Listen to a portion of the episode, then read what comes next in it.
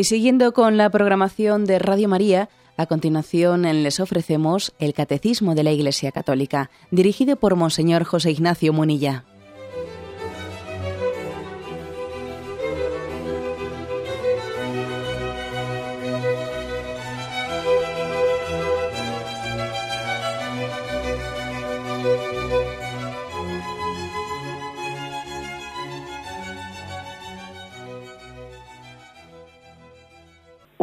Saludo a todos los oyentes de Radio María. Un día más, con la gracia del Señor, proseguimos el comentario del Catecismo de nuestra Madre la Iglesia. Y entramos hoy en el apartado que tiene como título Los mandamientos de la Iglesia. Son tres puntos a partir del 2041. Dice este primer punto, 2041. Los mandamientos de la Iglesia se sitúan en la línea de una vida moral referida a la vida litúrgica y que se alimenta de ella. El carácter obligatorio de estas leyes positivas, promulgadas por la autoridad eclesiástica, tiene por fin garantizar a los fieles el mínimo indispensable en el espíritu de oración y en el esfuerzo moral, en el crecimiento del amor de Dios y del prójimo. Los mandamientos más generales de la Santa Madre Iglesia son cinco y los va desarrollando en los siguientes puntos. ¿eh? Yo me imagino que los oyentes ya los recordarán que cuando éramos pequeños, pues en el catecismo, aparte de los diez mandamientos de la, ley de Dios, también nos enseñaron los cinco mandamientos de la Santa Madre Iglesia, oír misa entera los domingos y fiestas de guardar, confesar los pecados mortales al menos una vez al año, en peligro de muerte y sea de comulgar, comulgar por Pascua de Resurrección, ayunar y abstenerse de comer carne cuando lo manda la Santa Madre Iglesia, ayudar a la Iglesia en sus necesidades. Bueno, esos serán los mandamientos de la Madre Iglesia, que aquí se, se explican. ¿eh? Bueno, la pregunta es, ¿qué diferencia hay entre estos mandamientos de la Madre Iglesia y los mandamientos de la ley de Dios? Esa sería una primera distinción. Los mandamientos de la ley de Dios son mandamientos divinos, son mandamientos que tienen su origen, su fuente, en Dios mismo que los nos los ha revelado, mientras que los mandamientos de la Iglesia son mm, sencillamente mandamientos que, los, ha, eh, los, ha, promulgado la autoridad eclesiástica. Esa es una diferencia importante entre unos, entre unos y otros. Uno los ha promulgado eh, la Iglesia y por lo tanto la Iglesia podría cambiarlos, es decir, sí, tiene autoridad para ello, la Iglesia promulga eh, determinados mandamientos en virtud de esa potestad, de esa autoridad que Jesucristo ha puesto en sus manos. Luego hablaremos de ello. Y, estos mandamientos, en gran parte, la Iglesia los, los ha promulgado para intentar concretar, especificando eh, eso, el espíritu de esos diez mandamientos de la ley de Dios. ¿Eh? Por, por, por ejemplo, cuando el tercer mandamiento dice santificarás las fiestas, bueno, no dice de qué forma concreta hay que santificarlas. Entonces, la Madre Iglesia pues proclama el primer mandamiento, oír misa entera los domingos y fiestas de guardar, etcétera, y especifica de qué manera cumplir ese tercer mandamiento de la ley de Dios, santificar las fiestas. En resumen, no es lo mismo la ley de Dios que la, ley de la Iglesia, que los mandamientos de la Iglesia, no es lo mismo, pero es verdad que son dos cosas que eh, están ligadas. La Iglesia promulga esos mandamientos, los ha promulgado históricamente queriendo prolongar, concretar, especificar el espíritu contenido en los diez mandamientos de la ley de Dios. Bueno, yo creo que conviene hacer que hagamos más, más precisiones. Aquí en este primer punto 2041, antes de haber entrado uno por uno a explicar cuáles son los cinco mandamientos de la Madre Iglesia, en este primer punto se quiere eh, iluminar cuál es la razón de ser, cuál es el sentido ¿eh? de los mandamientos de la Iglesia. Pero claro, parece que es más, más claro lo de los mandamientos de Dios, ¿no? Bueno, pero ¿cuál es la razón de ser de los mandamientos de la Iglesia?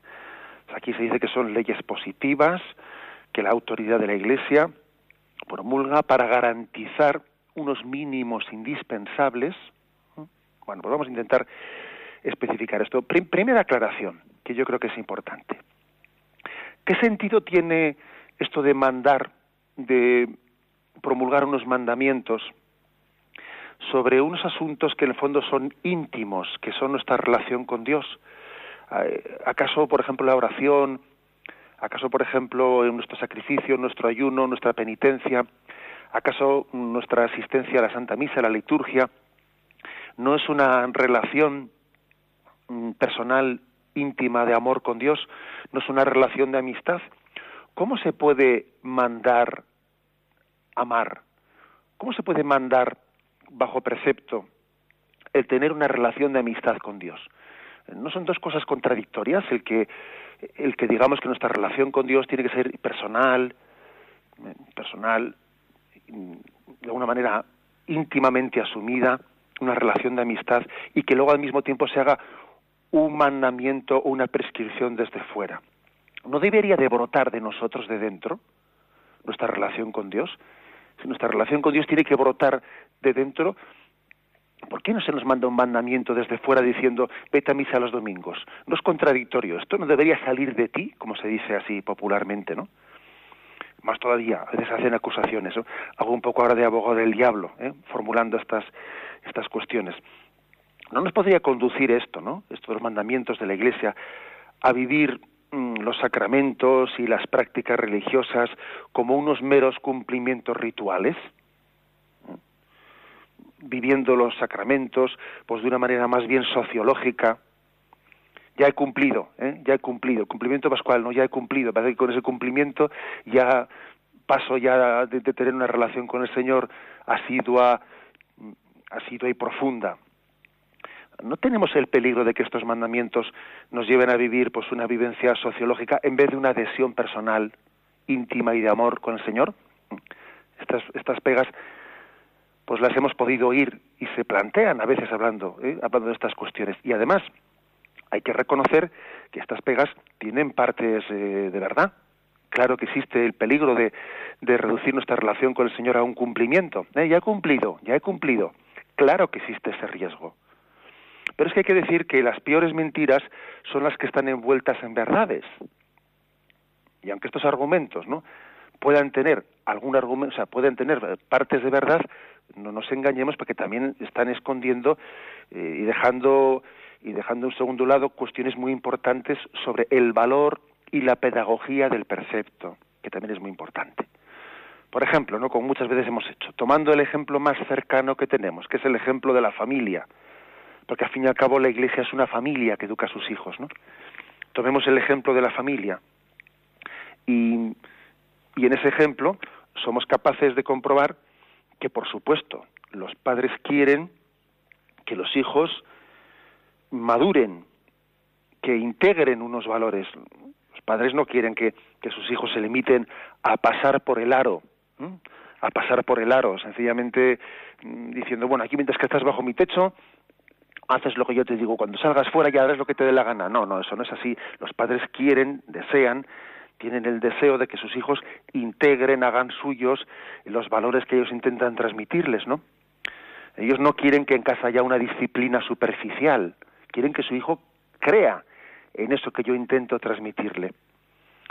Ahora, pero no seamos ingenuos. Eso no quiere decir que a un hijo pues como no queremos que, las cosas las haga en plan autómata y sin haberlas personalizado, eso no quiere decir que no le pongamos también una disciplina. Y al hijo le ponemos una disciplina. Le decimos, mira, tienes que estudiar y tienes que sacar ese tiempo de estudio por la tarde. Y la televisión no se enciende hasta que los deberes estén terminados, ¿entiendes? ¿Eh? Pues sí, pues porque, porque es muy fácil ponerse delante del televisor y ponernos a hacer zapping, es muy fácil. Por lo tanto, aquí tenemos que tener una disciplina, esto, lo otro y lo otro. Y, y eso es así, y, y eso es partir de la realidad, es partir de una antropología realista, es partir de que, aunque todos tenemos grandes ideales, grandes ideales, y nuestro ideal es que vivamos la vida moral de una manera madura, eh, conscientes de que nosotros mm, estamos recibiendo un bien, de que, por ejemplo, en el caso del hijo que he puesto, ¿no?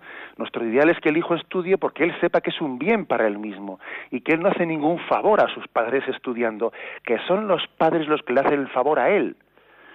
Bien, pero, pero hasta que el hijo llegue a entender eso y hasta que el hijo lo personalice, habrá que ponerle una disciplina, habrá que exigirle un mínimo, porque conocemos su tendencia perezosa.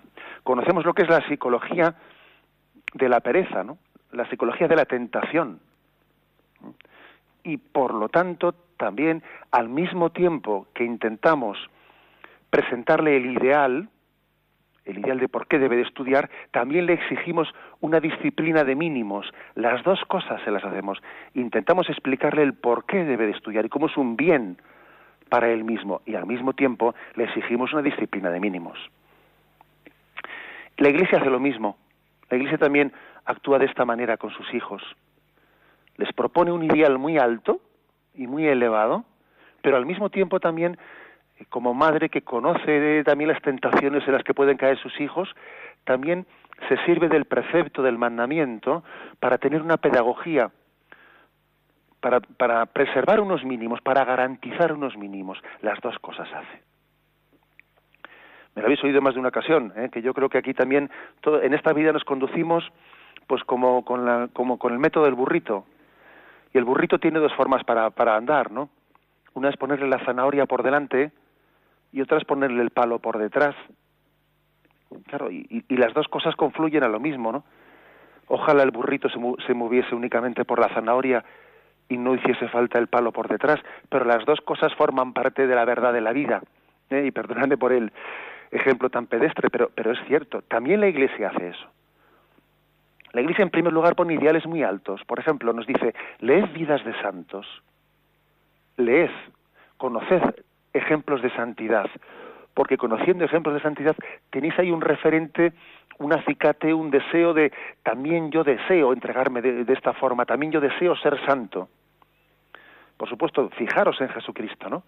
Y tened en el modelo de vuestra vida. La Iglesia nos pone ese modelo y no otro. Pero al mismo tiempo la Iglesia, que es muy sabia, que es muy sabia, también tiene una pedagogía de mínimos. Y dice, mira, cuidado, por lo menos, por lo menos, salvemos la misa del domingo. Por lo menos, por lo menos, salvemos la confesión de esta manera. Y esos son los preceptos de la Iglesia.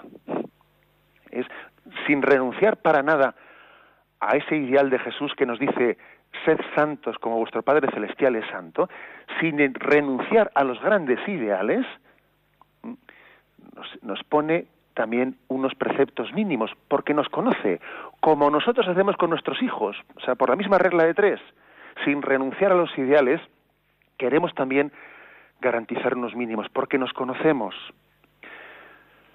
Por lo tanto, podríamos decir que existe una pedagogía en los preceptos de la Iglesia, una pedagogía que yo compararía un poco al semáforo rojo. Mira, cuando, cuando uno resulta que que, no tiene la devoción, ¿eh? o sea, la devoción suficiente para arrancarse de su pereza y ir a misa los domingos, o no tiene el amor y, el, y la devoción suficiente para arrancar sus perezas e irse a confesar, ¿no? Al menos por Pascua de Resurrección. Ahí se enciende un semáforo rojo que te dice, aquí algo va mal, algo va mal. Ese semáforo rojo no consiste en que has, incumplido un precepto que se le ha ocurrido a la Iglesia, no, es que detrás de ese semáforo en rojo hay una carencia de amor a Dios.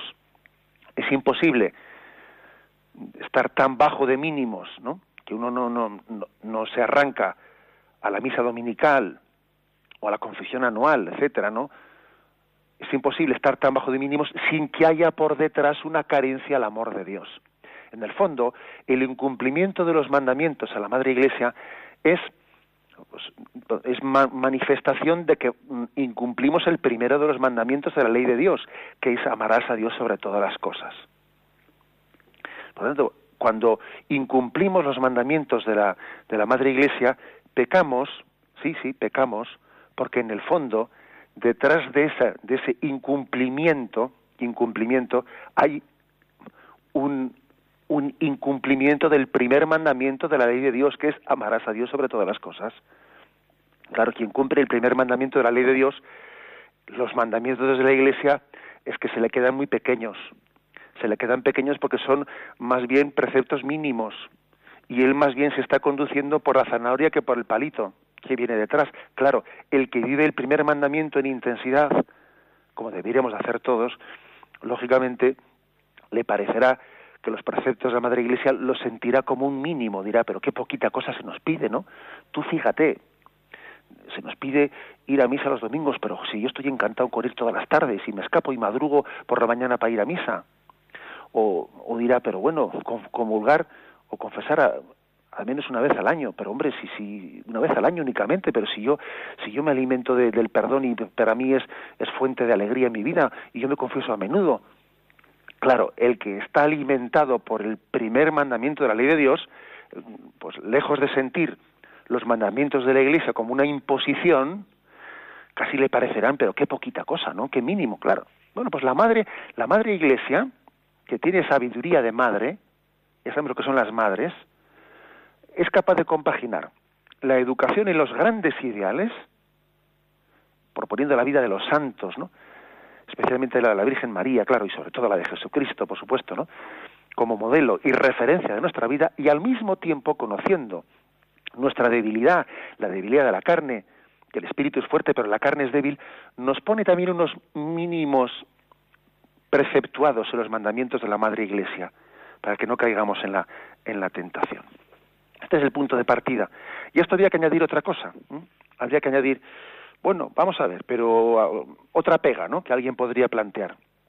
¿Y tiene la Iglesia autoridad ¿eh? pues para hacer tal cosa, para poner estos preceptos, para decir, venga, misa los domingos, o misa tal, o misa cual, eh, o confesión una vez al año como mínimo, tal. ¿Tiene la Iglesia autoridad para ello? Pues sí.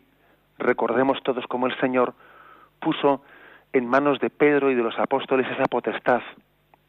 Lo que atéis en la tierra quedará atado en el cielo.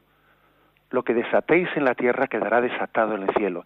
Y en ese atar y desatar, queda comprometida la voluntad de Dios con nosotros. Si la Iglesia Madre ha querido, le ha parecido prudente decir, pongamos un mínimo de la misa dominical, pongamos ese, aunque lógicamente se invita, están todos los, los, hijos de la Iglesia invitados a asistir a la Eucaristía diariamente, ¿no? Pero si ha puesto el mínimo de la misa dominical, también la voluntad de Dios ha quedado comprometida con, la, con ese precepto de la Iglesia. Lo que atéis en la tierra quedará desatado en el cielo. Con lo cual, cuando incumplimos ¿no? ese precepto de la misa dominical, no solo estamos pecando contra un mandamiento de la Iglesia, no, estamos pecando contra la voluntad de Dios. Porque precisamente el Señor se ha comprometido con su Iglesia. Y en esa promesa de que lo que atemos en la tierra quedará atado en el cielo, lo que desatemos en la tierra quedará desatado en el cielo, pues eso se traduce en muchas cosas. Es así. ¿eh? Por ejemplo, cuando la Iglesia declara una nulidad matrimonial, también eso ha quedado desatado en el cielo. Tú tenías un compromiso adquirido, ¿no? Ante Dios, que al haber la Iglesia discernido, ¿no? Ante la luz de Dios, haber discernido que ese compromiso fue nulo, también queda desatado en el cielo pongo ese ejemplo de la nulidad matrimonial, o el ejemplo de desatarte de los pecados, de decir yo te libero, que tus pecados han sido perdonados.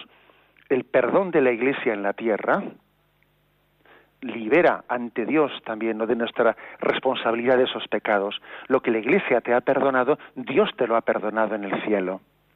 Bien, y también ahora digamos, y lo que la Iglesia te ata en la tierra, te pide ese mínimo de cumplimiento, también la voluntad de Dios te lo pide. Eh, por lo tanto, sí tiene la Iglesia esa autoridad. La ha recibido de Jesucristo. Él puso en manos nuestras, ¿no? En manos de los hombres, y, la verdad es que es un misterio, ¿no? Que la voluntad de Dios esté también, esté también, vamos, de alguna manera unida, unida al discernimiento de esta Iglesia bajo la luz del Espíritu Santo. Pero así lo ha querido Él, que el discernimiento de esta Iglesia ciertamente iluminada por el Espíritu Santo es también camino para conocer la voluntad de Dios. Pues de esta manera, ¿no? y con este espíritu nos dice el punto 2041, esta es la razón de ser, este es el sentido de los mandamientos de la Madre Iglesia. Son leyes positivas mm, promulgadas por la autoridad de la Iglesia para garantizar un mínimo indispensable. ¿eh? Son, son leyes que marcan un mínimo indispensable en nuestra vida moral, en nuestro espíritu de oración, en nuestro esfuerzo moral. Tenemos un momento de reflexión y continuaremos enseguida.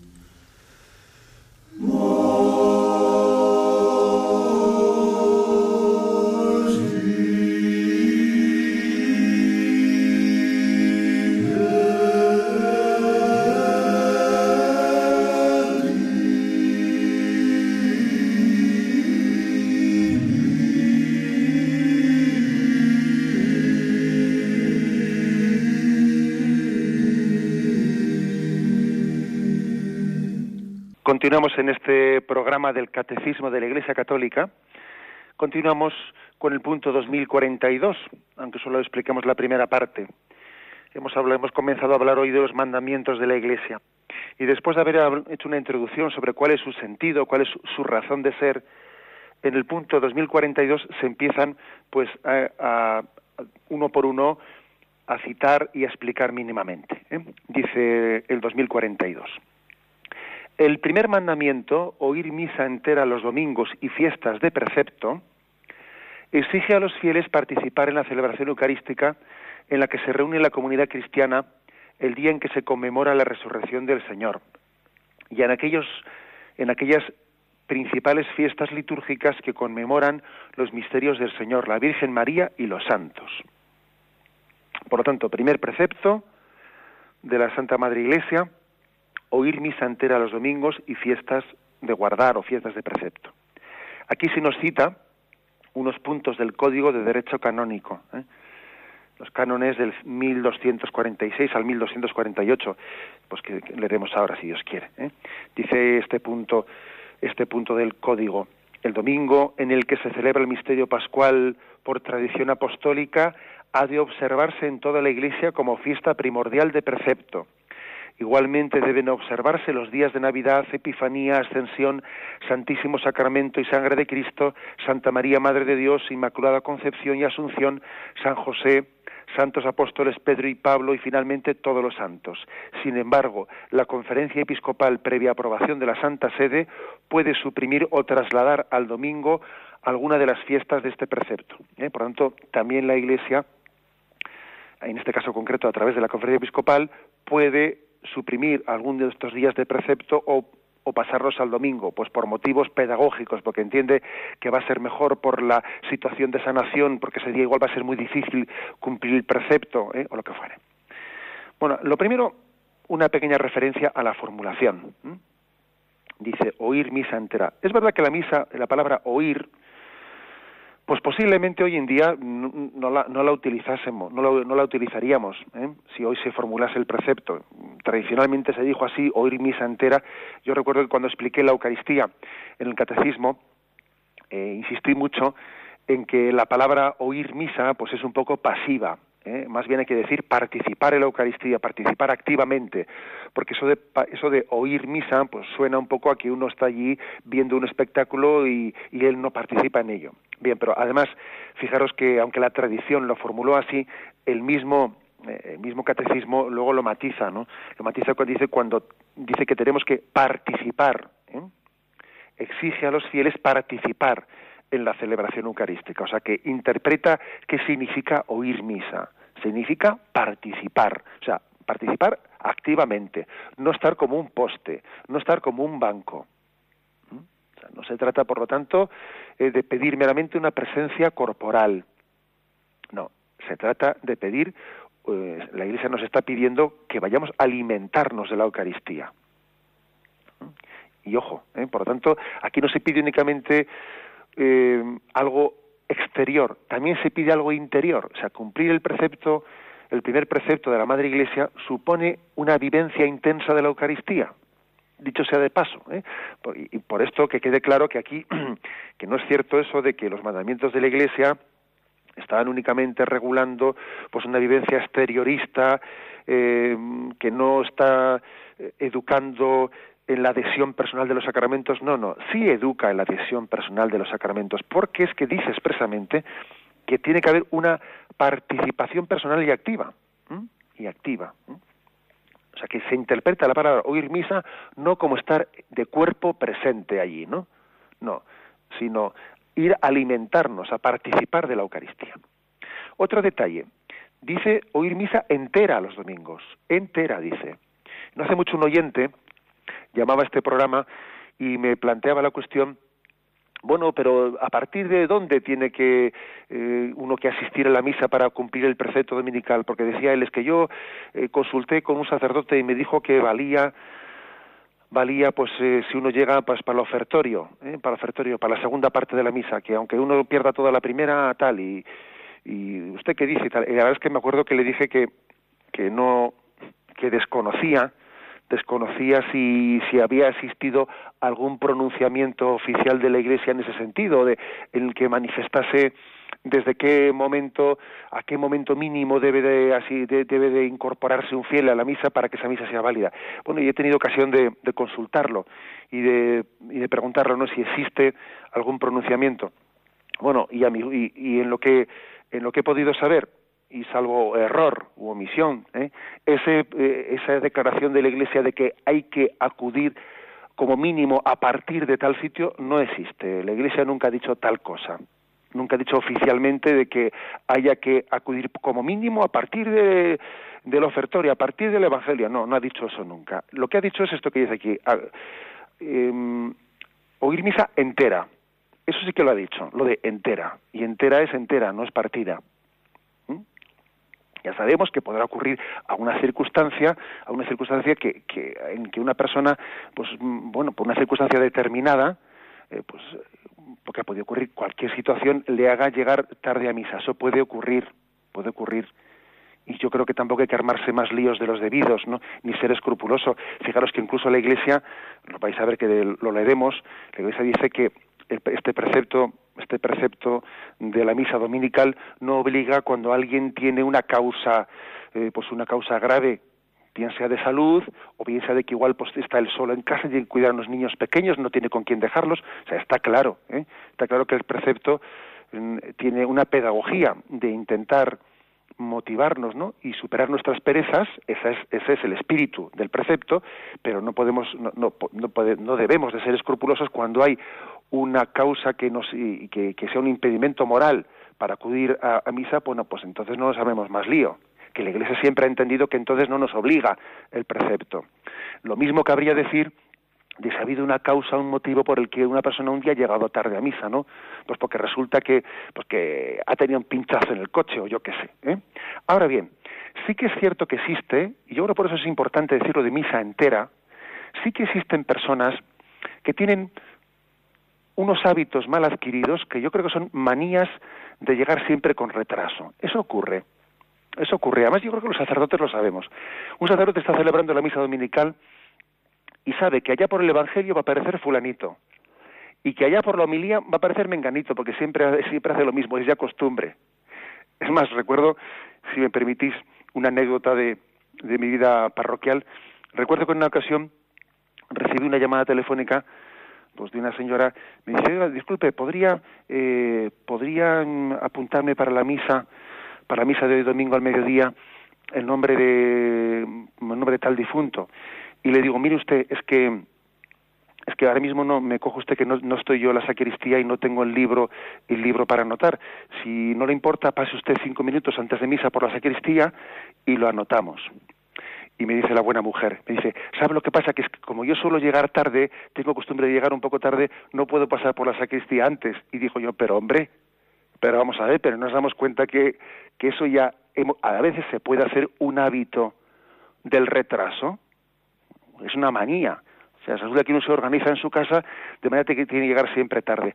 A la Eucaristía hay que intentar llegar unos minutos antes para recogerse interiormente. Hay que intentarlo. Y ponernos delante del sagrario, donde esté el sagrario en el templo, y intentar, si es posible, unos segundos antes, unos minutos antes de la, de la Eucaristía, disponernos, recogernos.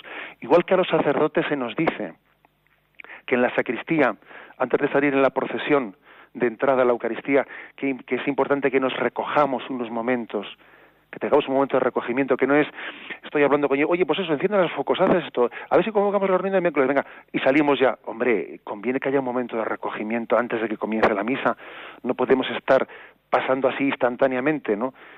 Sin solución de continuidad de estar allí hablando de un tema, ahora de repente comienza, en nombre del Padre y del Espíritu, conviene que haya un momento de recogimiento. También eso se aplica no solo al sacerdote que preside, sino también a los fieles que asisten. Además, es importantísima la primera parte de la Santa Misa, la liturgia de la palabra. Uno no puede acudir a la Santa Misa sin beber también de la liturgia de la palabra. no somos nada sin la palabra de Dios. Acordaros de aquel pasaje de los discípulos de Maús, ¿no? Que es un auténtico paradigma, es un modelo de lo que, de lo que es la, la Santa Misa, con esas dos partes, la liturgia de la palabra, cómo el Señor les explicó a los discípulos de Maús que todo estaba escrito y les hizo entender el sentido de su vida a la luz de las escrituras. Por lo tanto, es importantísima la primera parte ¿eh? Yo creo que es, es incorrecto ¿eh? decir eso de que, bueno, si llegando únicamente al ofertorio, eso, eso, eso, es, eh, eso es inadmisible. Es inadmisible. Una cosa es que haya habido un día, una circunstancia concreta, ajena a mi voluntad, que haya motivado e, esa situación, ¿no? Y otra cosa es que yo cree hábitos en mi vida, cree hábitos en mi vida de los que yo esté haciendo cómplice hábitos de, bueno, pues de manías, que tenemos manías en esta vida, y una manía puede ser ir siempre tarde a todos los sitios. ¿eh? Y también puede ser ir tarde a la invitación del Señor a participar de su mesa. Ojo, y también es la mesa de la palabra, la mesa de la palabra, no solo la mesa de la Eucaristía. ¿Mm? He ahí también, por lo tanto, una, una referencia muy clara para que entendamos a qué se refiere la Iglesia cuando dice oír misa entera. ¿Mm? Dice entera porque porque nosotros queremos ser bien alimentados, no chapucear, ¿eh? no chapucear. Fijaros que en otros contextos, en otros contextos, como por ejemplo es el contexto ortodoxo, eh, pues en, determinados ritos ortodoxos la, la, misa la misa dominical ortodoxa es muy larga, es muy larga y, y muchos fieles y además no, no están hechas en lenguas vernáculas, sino que son en griego, y entonces muchos fieles ortodoxos acuden a un rato, un rato mm, pues que puede ser más largo o más corto, de esa liturgia eucarística ortodoxa, están allí, rezan un poco mientras que el pope está allí dirigiendo la liturgia, él no entiende nada, y él reza sus oraciones, está en rato de rodillas y se va. Y el pope sigue con lo suyo. Él llega cuando ya había comenzado, reza un rato, se va y el pope sigue con lo suyo. Eso puede formar parte de una liturgia eh, que en la que no existe una pedagogía de participación del fiel.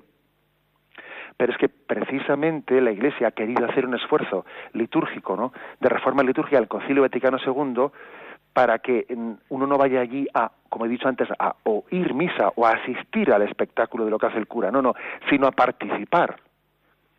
Y participa desde los ritos introductorios, desde el nombre del Padre, del Hijo, del Espíritu Santo, amén, porque cuando nos reunimos en nombre de Jesús, en nombre de Él nos hemos reunido y Él está en medio de nosotros, por eso hemos dicho en el nombre del Padre, y luego decimos, el Señor esté con vosotros, es decir, todo, toda la liturgia forma parte de mi participación en ella. Y si la, y la Iglesia ha querido, ¿eh? de ser madre pedagógica, que mm, traduzca la liturgia a la lengua vernácula y intente también explicar toda la sucesión de los ritos litúrgicos y también haga una fórmula, una, bueno, pues podríamos decir una fórmula litúrgica que es suficientemente abreviada como para que uno pueda asistir a la liturgia entera, pues entonces os podéis imaginar cuál es la conclusión. Hay que asistir a misa entera, a misa entera y disfrutar de todas las partes y entender que en cada parte de la misa hay algo distinto que el Señor quiere comunicarme y transmitirme. ¿eh? Eso creo que es pedagógico. Bueno, pues dando, dando algún paso más, ¿eh? este punto del catecismo, perdón, del catecismo, eh, decía que cuando el catecismo habla de esto, remite al Código de Derecho Canónico, ¿no? Y allí hemos empezado a leer algo, pero continúo. El domingo y las demás fiestas de precepto los fieles tienen obligación de participar en la misa y se abstendrán además de aquellos trabajos y actividades que impidan dar culto a Dios, gozar de la alegría propia del día del Señor, o disfrutar del debido descanso de la mente y del cuerpo. Es decir, también la Iglesia ha concretado el precepto dominical en el descanso dominical. Ya sé que muchos estaréis pensando, jo, eso qué difícil es concretarlo, porque, porque bueno, porque a veces alguno dirá, pues si, si, a veces las labores domésticas te absorben un montón, si a veces el domingo tienes toda la colada allí esperando para que llegue el domingo puedas sacarla adelante, a veces no sé qué, y alguno estará diciendo, jo, pues si, si precisamente el trabajo que tengo yo, si resulta que yo trabajo en una empresa que resulta que los domingos, pues, la siderurgia, por ejemplo, coge la siderurgia y, los domingos como la energía es más barata es cuando hacen la fundición porque aprovechan que, que la electricidad es más barata y ya sabemos eso somos conscientes. La iglesia es consciente de que hay muchas situaciones concretas que pueden hacer muy difícil eh, muy difícil o incluso imposible la vivencia del llamado descanso dominical. Bueno somos conscientes de ello que estamos en una sociedad muy desordenada muy desordenada. Y también entended por esto por qué la iglesia dice también una palabra iluminadora sobre algunos aspectos. Una cosa es que haya cosas que no podamos cambiar, no esté en nuestra mano cambiarlas, pero en la medida en que sí lo esté, denunciémoslo. Por ejemplo, que si las grandes áreas eh, se van a abrir los domingos, la venga, que si los hipermercados abiertos el domingo, pero dígame usted, ¿pero qué necesidad tenemos de eso? O sea, dejemos ya dejemos ya de, de, estar aquí eh, diciendo que para unirnos a Europa y para tener pues una economía competitiva y no sé qué tenemos que abrir los domingos. Oiga, dejemos un poco eh, descansar a la sociedad y no nos estemos sumando al carro del consumismo en todo. Que además nos estamos cargando no solo el domingo como el día del Señor, sino al mismo tiempo que nos cargamos el domingo como el día del Señor, nos cargamos a la familia como lugar de convivencia, al mismo tiempo. Es curioso ver que el precepto dominical, la vivencia del domingo y la salud de la familia crecen o enferman al mismo tiempo. Cuando esta sociedad desordenada casi hace mm, dificilísimo ¿no? vivir el precepto dominical, al mismo tiempo hace dificilísimo vivir una convivencia familiar íntima y profunda. Las dos cosas sufren al mismo tiempo. Porque, por ejemplo, el desorden, el desorden en la forma de divertirse, ¿no? Pues de la juventud, que, puede llegar a hacer que, los fines de semana sean verdaderamente, pues, pues, pues, desequilibrantes y desequilibradores, ¿no? Bueno, pues eso no únicamente va, va, mm, hace casi imposible la vivencia del, precepto dominical, sino que también se carga la convivencia de la familia. Nuestra relación con Dios y nuestra relación con la familia suelen ir de la mano, son dos conceptos que están íntimamente integrados. ¿eh?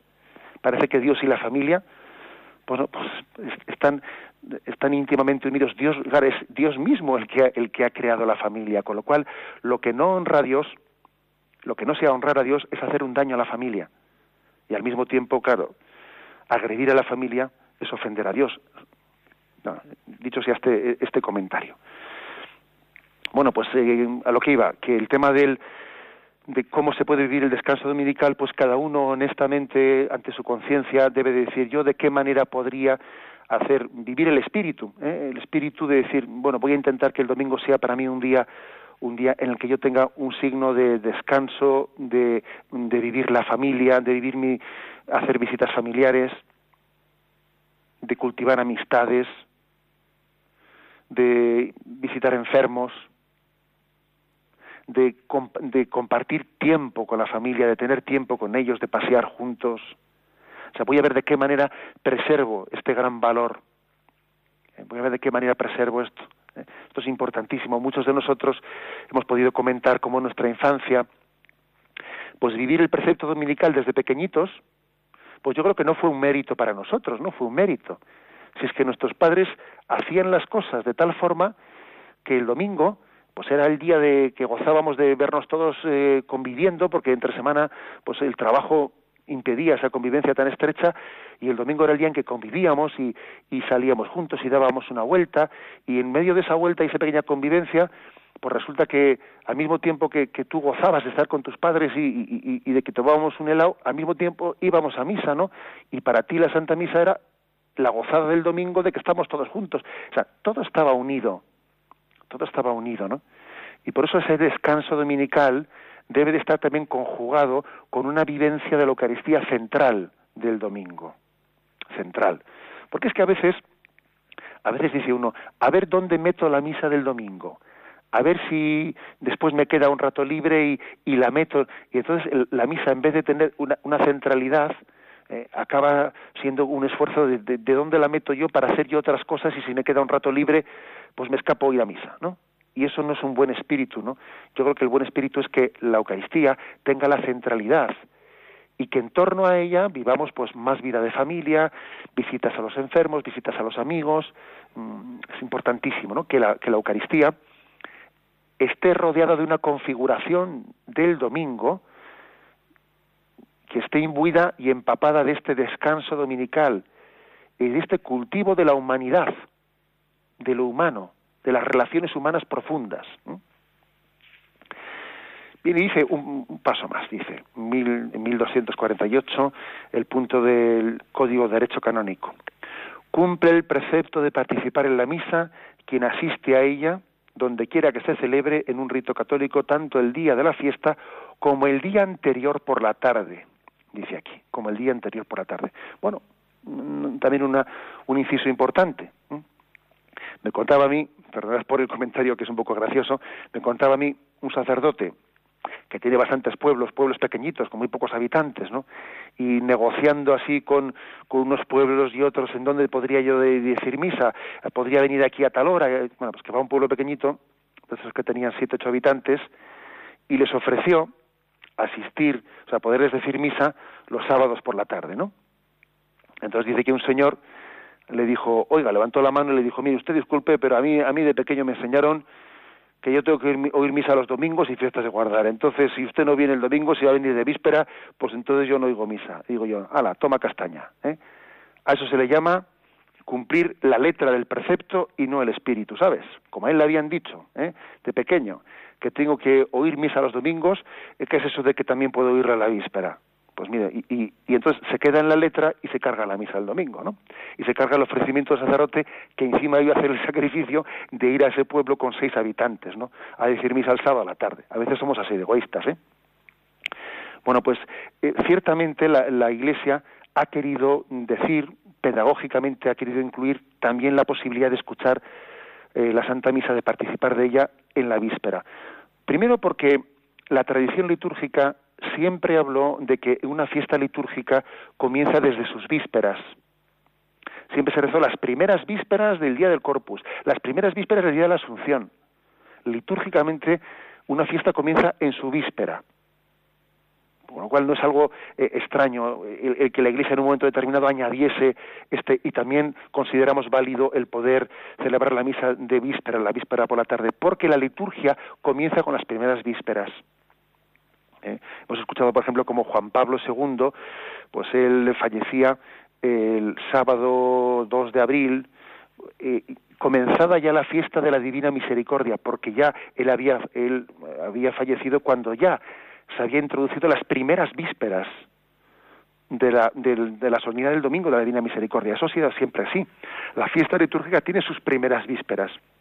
Por eso la Iglesia, intentando facilitar, intentando poner las cosas más fáciles, eh, pues entendió que sería bueno, que sería conveniente, pues también el, el añadir la posibilidad de poder cumplir el precepto dominical desde la víspera. Bueno, pues este es, este es un poco el, espíritu que, o las concreciones que este punto del Código de Derecho Canónico quiere añadir aquí, en 1248. Termina diciendo, cuando falta el ministro sagrado u otra causa grave hace imposible la participación en la celebración eucarística, se recomienda vivamente que los fieles participen en la liturgia de la palabra. Si ésta se celebra en la iglesia parroquial o en, otro, o en otro lugar sagrado conforme a lo prescrito por el obispo diocesano, o permanezcan en oración durante el tiempo debido personalmente en familia, o si es oportuno en grupos familiares. ¿Qué quiere decir? Que cuando hay imposibilidad cuando hay imposibilidad de asistir a la misa dominical, pues porque, por ejemplo, no hay sacerdote, o, está a una distancia que es imposible cubrirla, o, otro tipo, ¿eh? otro tipo de imposibilidades, por ejemplo, las de salud. Ojo, hay personas que sufren por no poder ir a misa, les encantaría poder ir a misa, y no tienen quien les lleve, les encantaría, o no tienen sacerdote. Algunos están ahí eh, están ahí en plan, en plan egoísta y rácano, como se dice, ¿no? Y intentando regatear que si yo puedo llegar un poco más tarde a misa y me vale y no me vale y cosas por el estilo, y hay otras personas que sufren porque les encantaría tener Eucaristía y no tienen sacerdote, lo cual también es una lección, ¿no? Que nos debería de hacer pensar. Recuerdo haber escuchado, pues algunas mm, algunos testimonios de los, de los católicos orientales de la Europa del Este, que tuvieron durante muchos tiempos que juntarse los domingos para leer el Evangelio, hacer unas peticiones, unas oraciones, rezar el Padre Nuestro, porque no tenían sacerdote. Y en sus reuniones solían poner una casulla, una casulla encima del altar y una estola, con ello significando que faltaba el sacerdote y, pedían a Dios que llegase el tiempo en que hubiese libertad religiosa para que hubiese un sacerdote en aquel lugar. Bueno, pues eh, ahí también, ¿no? Cuando, cuando no existe pues la posibilidad de escuchar la Santa Misa, ¿qué es lo que aconseja la Iglesia? Bueno, pues que si existe liturgia de la palabra sin sacerdote, acudamos a ella. Si existe la posibilidad de escuchar la Santa Misa por la radio, escuchémosla por la radio o por la televisión. Hagamos oración en casa, dice uno que se recoja en oración en su casa, o sea, que de alguna manera supla de estas formas pues lo que la Iglesia nos pide con el precepto dominical.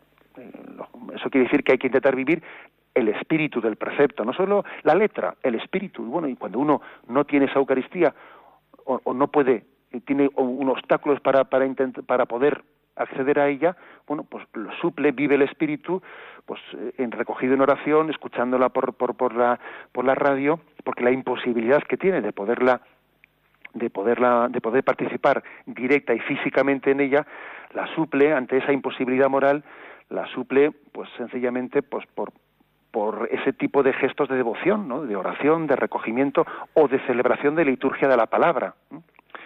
Bien, nos hemos pasado el tiempo y aunque sea brevemente vamos a introducir una o dos llamadas. Podéis llamar al teléfono 917 107 700. 917 107 700.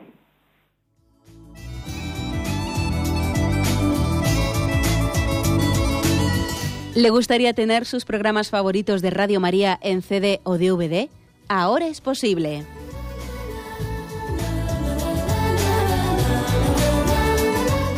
Le sugerimos que primero se informe en qué formato de audio lo puede escuchar en su equipo, DVD o CD, teniendo en cuenta que no todos los lectores de CD pueden reproducir el formato digital MP3 en el que enviamos nuestros programas. Y luego, si quiere en su casa esos programas que tanto le gustan, solo tiene que escribir una carta a Radio María, Paseo Lanceros 2, primera planta 28024, Madrid indicando si lo quiere en CD o DVD y cuántos programas. También le rogamos que escriba su nombre, dirección y no se olvide de facilitarnos un teléfono de contacto para cualquier duda que nos surja.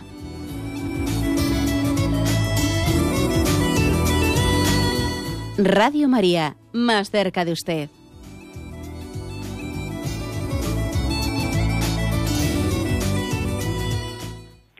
Sí, buenos días, ¿con quién hablamos? De Madrid. Adelante, le escuchamos. Mire, yo lo oigo siempre, lo que pasa es que siempre no tengo la oportunidad de hablar con usted. Pero referente a los celíacos, yo creo que somos muy escrupulosos, porque es tan poquita cosa que, que, que forma la sagrada forma de, de tener levadura ni tener masa, que eso no componía ni la el tamaño de un garbanzo. No creo que eso le puede hacer daño a nadie. Pero de todas formas se puede partir un poquito y no hay necesidad de hacer otra otra fórmula. Eh, en mi opinión, yo tengo una nieta celíaca, todavía no ha hecho la primera comunión, pero yo creo que no hace falta tantas cosas. De acuerdo, le digo una palabrita por la, por la radio. Mire, eh, al respecto, el tema de los celíacos es, eh, dicho brevemente, porque tenemos el tiempo encima, pero es así. Vamos a ver, eh, hay, es verdad que hay celíacos que tienen mm, un grado de alérgico mayor o menor al gluten. Hay algunos que admiten un tipo de formas que tienen, están muy disminuidas en gluten, son unas formas especiales, unas formas que, que se, se comprometen en los fabricantes de ellas a tener un mínimo de gluten que hace que sea pan auténtico por una parte, pero por otra parte es tan mínimo que no produce una reacción alérgica y eso se puede utilizar. Cuando la alergia es tan grande que ni siquiera una cosa así podría ser utilizada, no sería prudente, entonces en ese caso existe otra forma de comulgar, que es lo que se puede hacer es comulgar con el vino, porque la comunión con el vino uno recibe al Señor entero igual igual que si cuando comulga el cuerpo de Cristo. ¿eh? La sangre guiso también está el Señor entero.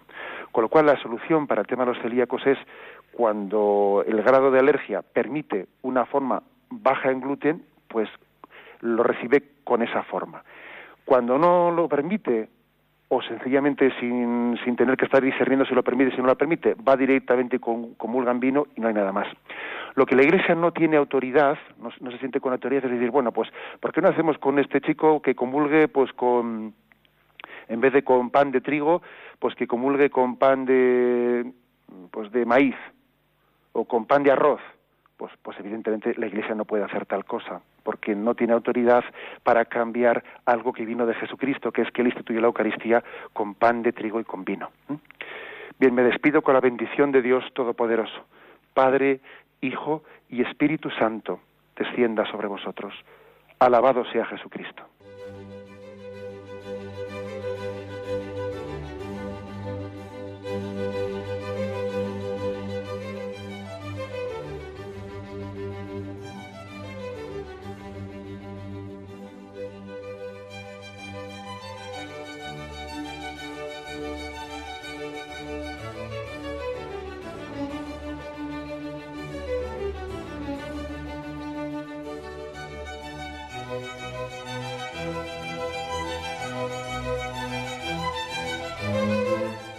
Han podido escuchar en Radio María el Catecismo de la Iglesia Católica, dirigido por Monseñor José Ignacio Munilla.